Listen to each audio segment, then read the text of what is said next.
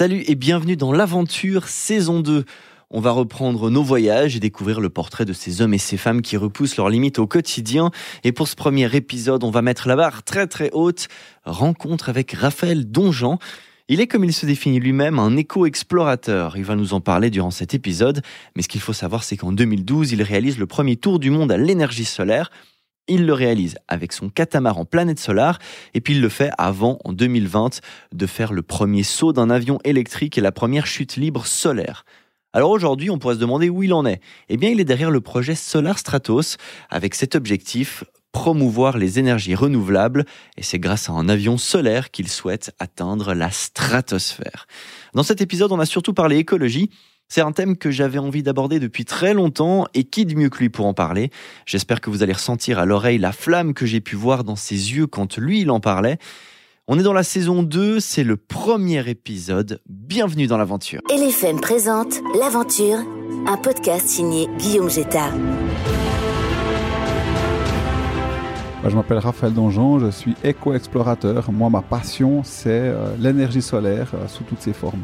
T'as grandi en Suisse romande, t'as voyagé beaucoup en étant jeune. Comment s'est passé un peu cette, arrivée vers l'éco-exploration? Alors oui, je suis né euh, à Neuchâtel, au bord de Neuchâtel, et puis moi, c'est vrai que ça a toujours été un peu l'aventure. Moi, c'est Cousteau qui m'a fait rêver le dimanche après-midi, ces émissions de, voilà, la Calypso, de, l'équipe Cousteau qui partait à l'aventure. Donc après, j'avais un radeau, j'ai travaillé, euh, j'ai traversé le lac de, Neuchâtel avec, avec un petit catamaran. Je commence à faire de la grimpe, de la spéléo. Euh, donc voilà, j'ai eu la chance de, de, pouvoir commencer à faire de l'aventure un peu par hasard. Et puis, euh, et puis après, bah, finalement, c'est dans cette prise de conscience des changements climatiques, mais aussi qu'on avait la technologie à disposition en naviguant sur un bateau solaire pendant l'Expo 02 euh, sur le lac de Mora, que voilà, que tout d'un coup cette idée un peu folle euh, m'est venue de tenter de faire un tour du monde en bateau solaire et c'est comme ça que ma vie, je parlerai pas d'aventurier mais plutôt d'explorateur a commencé. En étant jeune, l'aventure, ce genre de choses, ça prenait le dessus aussi sur le reste de tes activités, que ce soit scolaire ou autre, où il y avait vraiment deux mondes, il y avait le monde scolaire, il y avait le monde d'aventure. Comment tu, tu gérais ça, toi? Non, alors moi j'étais un cancre à l'école et j'avais la chance d'être dans une école euh, à la Coudre et qui était vraiment avec, euh, on était euh, au bord du lac, on avait vraiment la vue sur le lac et les montagnes. J'étais toujours du côté de la fenêtre. Et j'étais plus en train d'imaginer faire des voyages dans l'espace et en avion que de travailler vraiment à l'école. Donc, j'avais pas des, bonnes notes. Et puis, j'étais vraiment un cancre. Tous les mercredis après-midi, en gros, j'étais, en heure d'arrêt. Donc, je faisais plus, j'ai fait plus d'école finalement que les autres. Donc, non, c'était vraiment, moi, c'était ça que j'adorais. C'était aller faire des cabanes et puis euh, d'aller grimper. C'était, c'était vraiment, dès mon plus jeune âge, c'est ça qui m'a vraiment donné euh, l'envie ensuite d'étudier et puis de devenir un peu plus sérieux quand même. Oui, parce que là, tu parles justement de faire le tour du monde avec l'énergie solaire. Enfin, il y a, y, voler, il y a naviguer. C'est quand même quelque chose qui m'a l'air relativement technique. Donc, comment on passe de cancre à spécialiste dans ce type de d'approche? Bon, alors après quand même, j'ai eu la chance de, pouvoir faire un apprentissage, après de pouvoir faire des études en mécanique, de faire une formation d'ambulancier, et puis de voilà de travailler d'ailleurs le travail d'ambulancier où j'étais ambulancier à Lausanne pour de, nombreuses années. Bah, c'est un peu de l'aventure. Hein. On sait jamais ce qui nous attend. On commence le matin à, 7 heures avec un collègue et on va peut-être partir faire un accident, on va peut-être euh, finir en train de grimper voilà, grimper une, colline, on sait pas. Et donc euh, voilà, j'ai eu la chance ensuite de pouvoir euh, reprendre des études, me former pour ensuite avoir les compétences, euh, en tout cas une partie des compétences, la plupart on les acquiert pendant euh, notre carrière d'explorateur, mais de pouvoir acquérir les compétences qui m'ont permis de lancer le projet euh, Planète Solar. Alors avant qu'on revienne sur tout ça, qu'est-ce que l'aventure pour toi avec un grand A, le A majuscule? Moi je fais une grande différence entre l'aventure qui est plutôt une quête personnelle euh, et c'est un état d'esprit. Hein. Pour moi, l'aventure vraiment, c'est ça peut être à côté de à côté de chez soi. C'est que euh, voilà, on peut partir, faire une petite plongée, aller marcher, euh, et puis on peut avoir une super aventure. Et ça, il n'y a pas besoin de partir à l'autre bout du monde. Par contre, ça poursuit plutôt un but individuel que l'exploration, c'est vraiment quelque chose qui a une vocation à, finalement à contribuer à quelque chose pour l'intérêt collectif. Donc moi, je fais de l'éco-exploration, de l'écologie expérimentale, et euh, après c'est une aventure bien sûr, mais c'est plutôt une conséquence. Vraiment, l'objectif, c'est de faire de l'écologie expérimentale, de démontrer le potentiel de l'énergie solaire, d'électrifier notre monde, de lutter contre les changements climatiques. Alors cette éco-exploration, comment elle se met en place aujourd'hui justement dans, dans ta vie de tous les jours? Ça représente quoi tes projets? Ah bah pour moi, c'est le sens déjà que j'ai voulu donner à ma vie. J'ai la chance de pouvoir euh, faire non seulement ce que j'aime, hein, mes passions, donc le, côté aventure justement, mais aussi de donner du sens à ma vie en voilà en essayant de faire quelque chose pour protéger le climat. On est en train de détruire euh, notre notre environnement, le contenant même de tout ce qui vit sur Terre. Et mon engagement euh, de militant, c'est de tout faire pour essayer de protéger notre climat en faisant la promotion de l'énergie solaire, en n'étant pas un alarmiste. Hein, c'est important, bien sûr, mais il y, en a, suffisamment qui s'occupent de cette tâche. La mienne, c'est plutôt de montrer les solutions et de montrer qu'on peut être optimiste. Et justement, cet optimisme, est-ce qu'à des moments, il n'est pas un petit peu challengé? Est-ce qu'il n'y a pas un peu de colère parfois quand on voit certaines directions dans lesquelles on a l'impression qu'on se rend, certains modes de consommation qu'on peut avoir aujourd'hui au niveau global? Est-ce que c'est challengé au quotidien? Donc pour moi, ça, c'est vraiment quelque chose qui est très ambivalent parce que si on regarde, euh, d'une part, il y a quand même une prise de conscience. Quand j'ai commencé euh, avec Planète Solar, voilà, en 2004, c'était pas possible d'acheter euh, une voiture électrique. Il y avait encore des climato-sceptiques. Et donc, il y a quand même aujourd'hui un changement extraordinaire. En 15 ans, tout a changé. Il y a quasiment plus de, de climato-sceptiques. Aujourd'hui, dans les pays, on va dire, occidentaux, la prise de conscience sur les problèmes climatiques, elle est là, elle est présente on sait qu'on doit changer, on sait pas trop comment s'y prendre. Mais ça veut dire qu'il y a quand même un pas énorme qui a été fait, parce qu'on sait qu'il faut changer. Il y a une prise de conscience des changements climatiques et il y a des solutions qui sont en train d'être mises en place.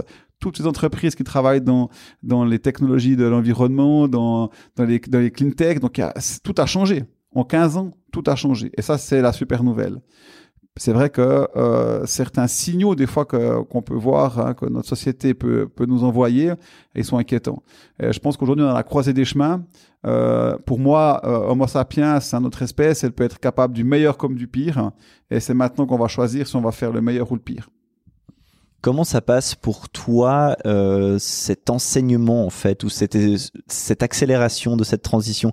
Est-ce que c'est au niveau éducatif, peut-être euh, avec les enfants? Est-ce que c'est avec les personnes qui décident en ce moment? Sur quel niveau en fait ça se fait et avec quelle inertie? Bah, je pense que cette prise de conscience, elle est, elle est essentielle. Et maintenant, il faut en faire quelque chose. Donc, elle doit être, elle doit être à tous les niveaux. Elle doit être au niveau politique. Il faut que les politiques euh, arrive à mettre en place justement des, des politiques qui vont nous permettre d'avoir une vraie transition. Et rapide en plus, il faut aller vite. Mais elle est aussi technique, elle est économique, il faut que les industriels comprennent qu'il faut changer.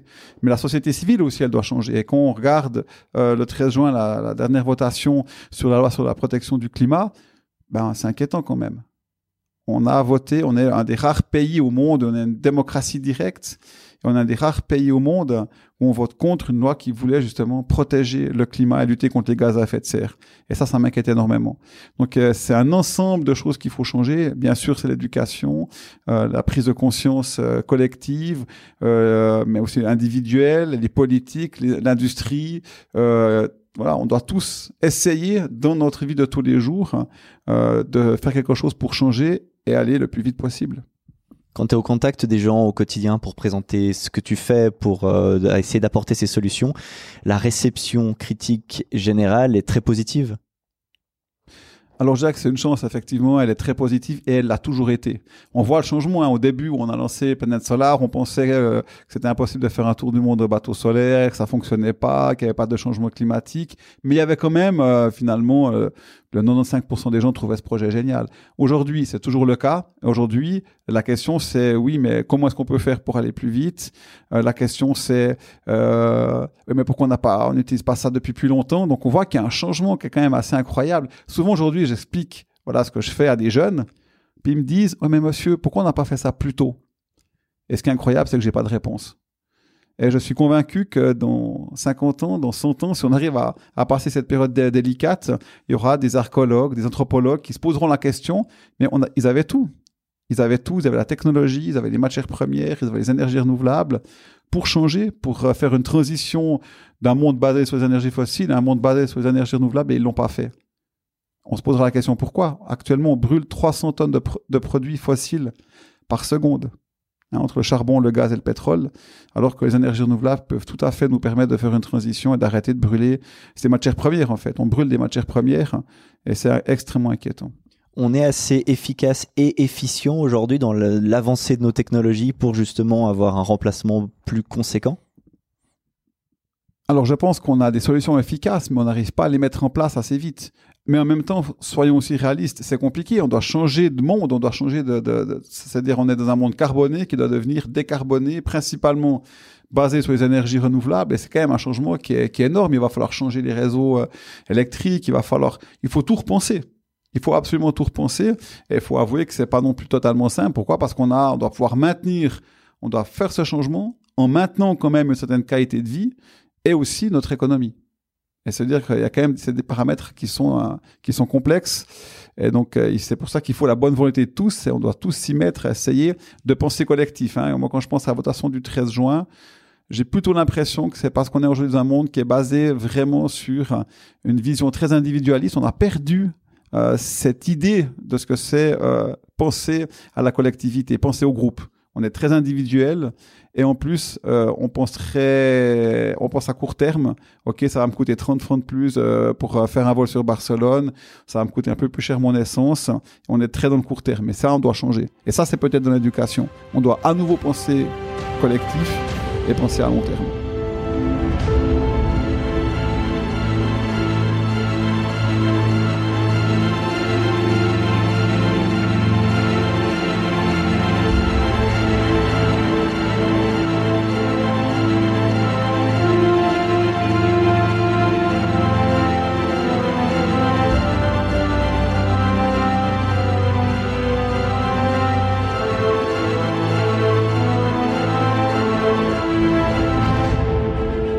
parle collectivité, individualisme.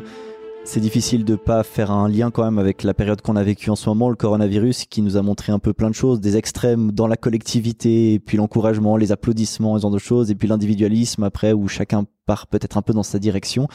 Est-ce que de ton point de vue, quand tu vois ça, c'est source d'espoir, c'est source un petit peu d'inquiétude par rapport justement à cette cause dans laquelle toi tu es impliqué?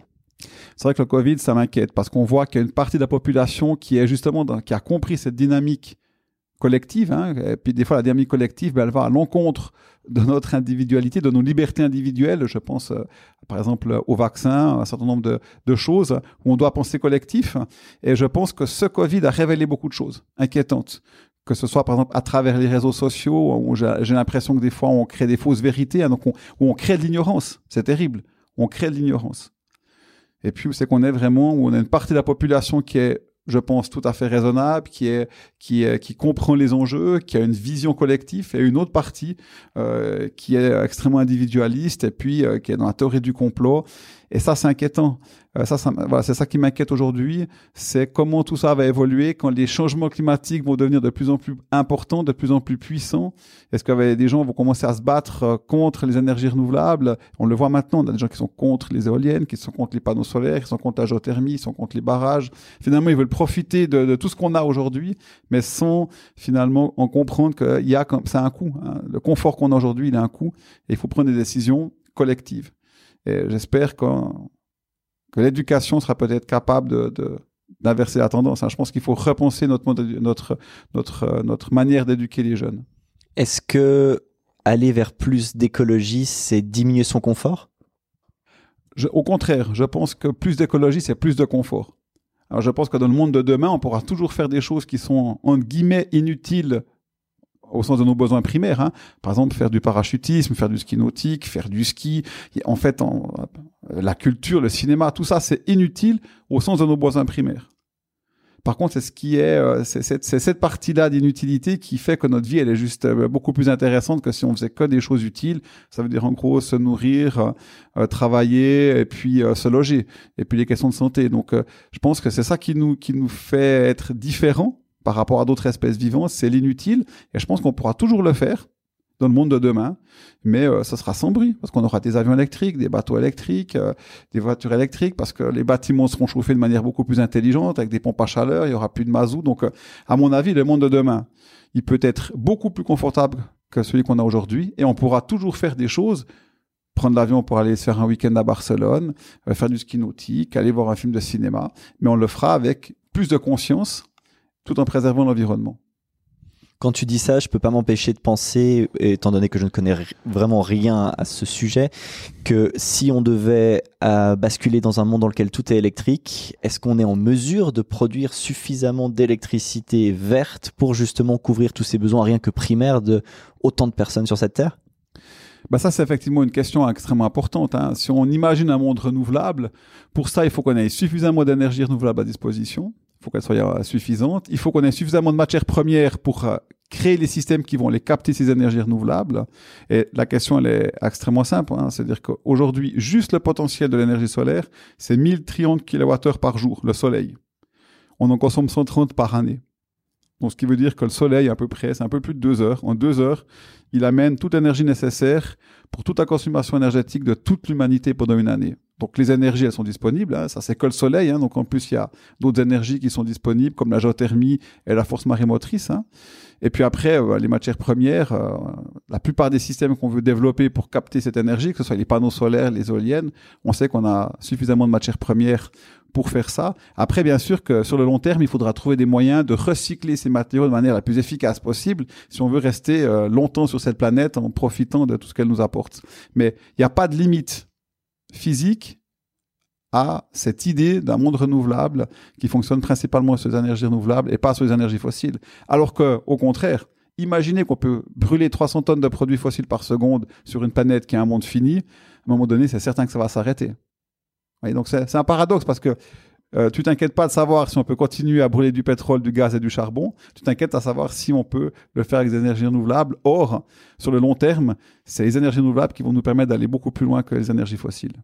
Est-ce que justement ce biais, il est dû peut-être au message général ou à la manière avec laquelle on traite euh, ce type de sujet depuis toujours?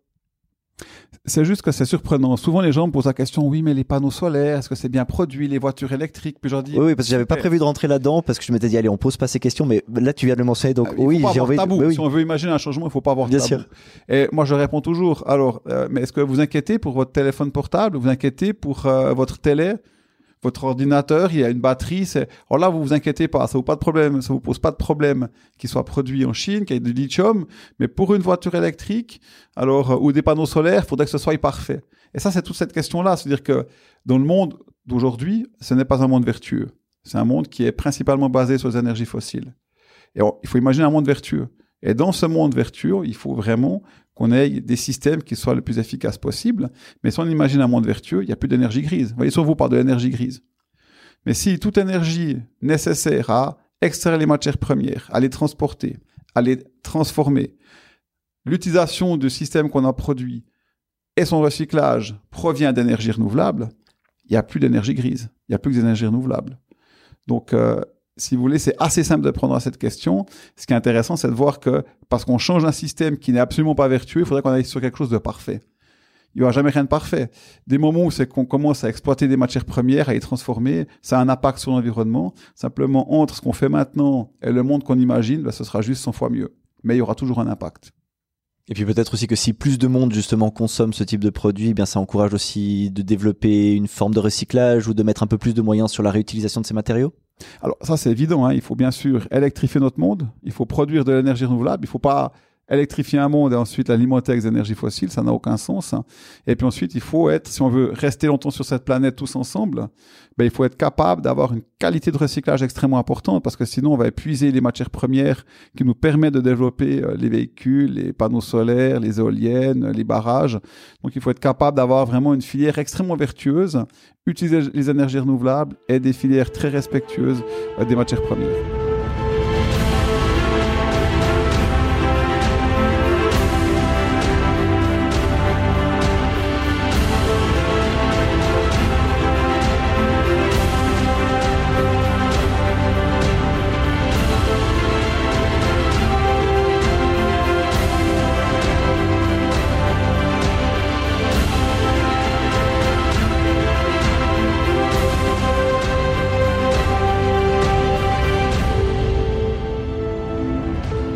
Revenir sur l'exploration, à quoi ressemble aujourd'hui, après cette année qu'on a vécue, où tu me disais en préparation que c'était euh, tout avait été un peu chamboulé et que ça avait retardé pas mal de choses, à quoi ressemble le projet actuel et dans quelle direction tu, vas?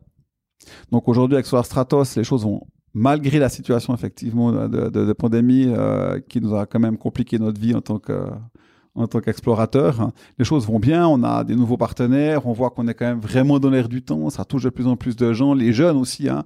C'est génial de voir des jeunes qui viennent nous voir, qui nous disent Ah, mais c'est génial, moi j'aimerais être pilote, mais seulement d'avions électriques et d'avions solaires. Il y a un jeune qui est venu nous voir Ah, moi je veux être ingénieur aéronautique solaire. Donc, ça, c'est génial de voir cette prise de conscience, de voir qu'il y a un véritable euh, engouement pour, euh, pour ce qu'on fait. Et puis, les choses, elles avancent, elles progressent bien. Euh, on a fait une campagne de vol cette année, on a pu faire une vingtaine de vols, on a bien progresser sur la fiabilisation de l'avion.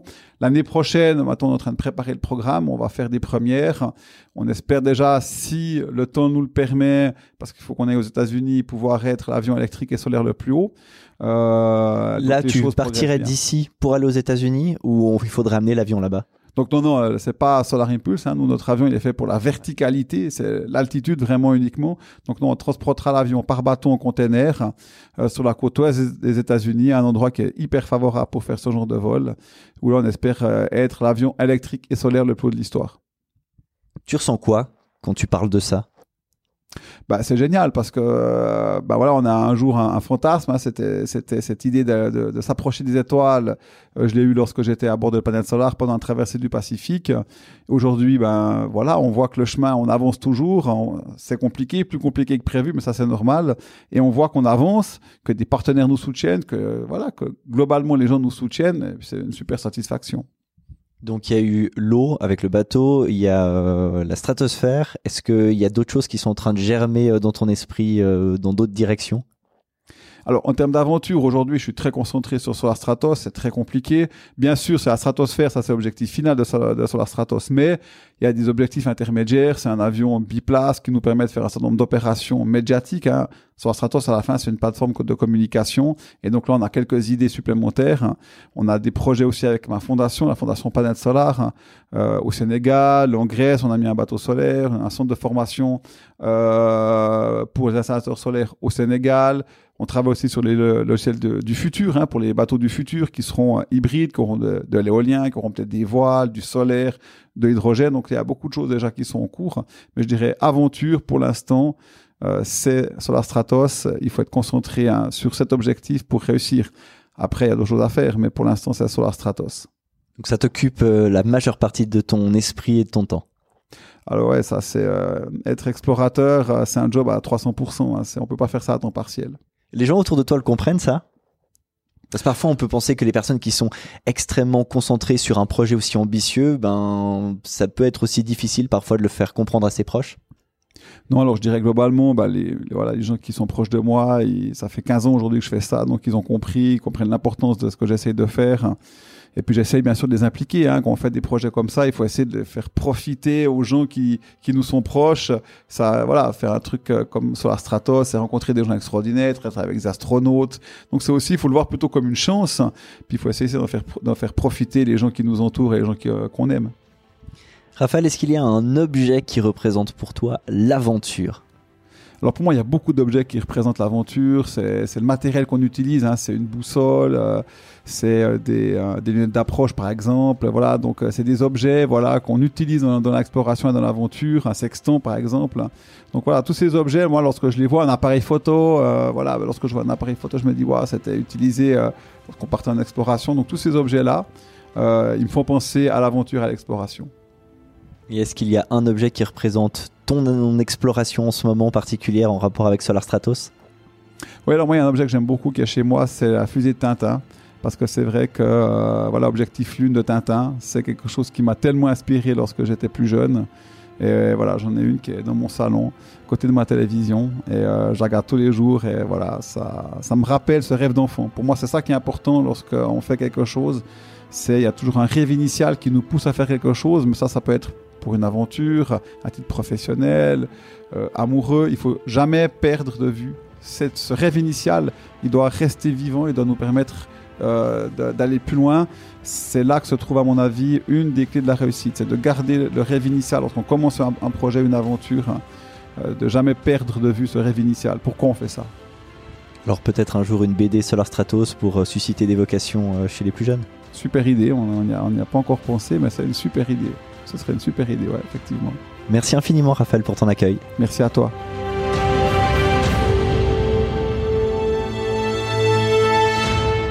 Merci d'avoir écouté l'aventure. Vous pouvez retrouver tous les épisodes qui sont déjà sortis sur les principales plateformes de podcast. Si vous aimez ces rencontres, eh bien couvrez-nous d'étoiles et de commentaires qui nous font chaud au cœur. Alors si au contraire vous n'êtes pas fan, eh bien partagez un maximum nos contenus avec les personnes que vous n'aimez pas comme ça au moins, elles passeront un sale moment. Merci à Roxane Cataneo qui s'occupe de l'identité visuelle de ce projet. On se retrouve tout bientôt